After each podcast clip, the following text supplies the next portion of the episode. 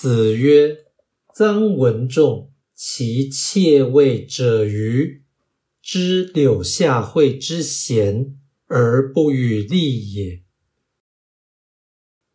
孔子说：“臧文仲是个窃取权位的人吗？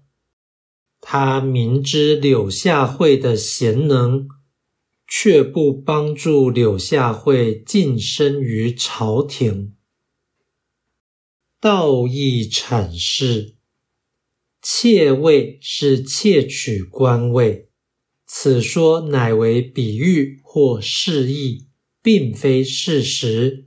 其理呈现于下文。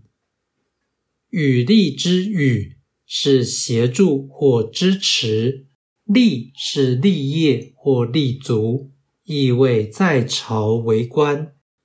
与利。是提拔其人或使之晋升，不是并立于朝之意。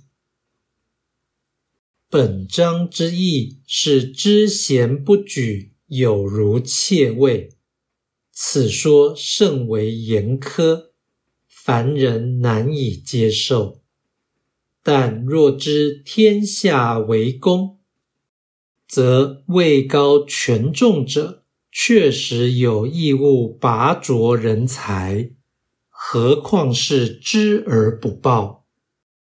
本文实为孔子的春秋时笔，其批判远胜于记事。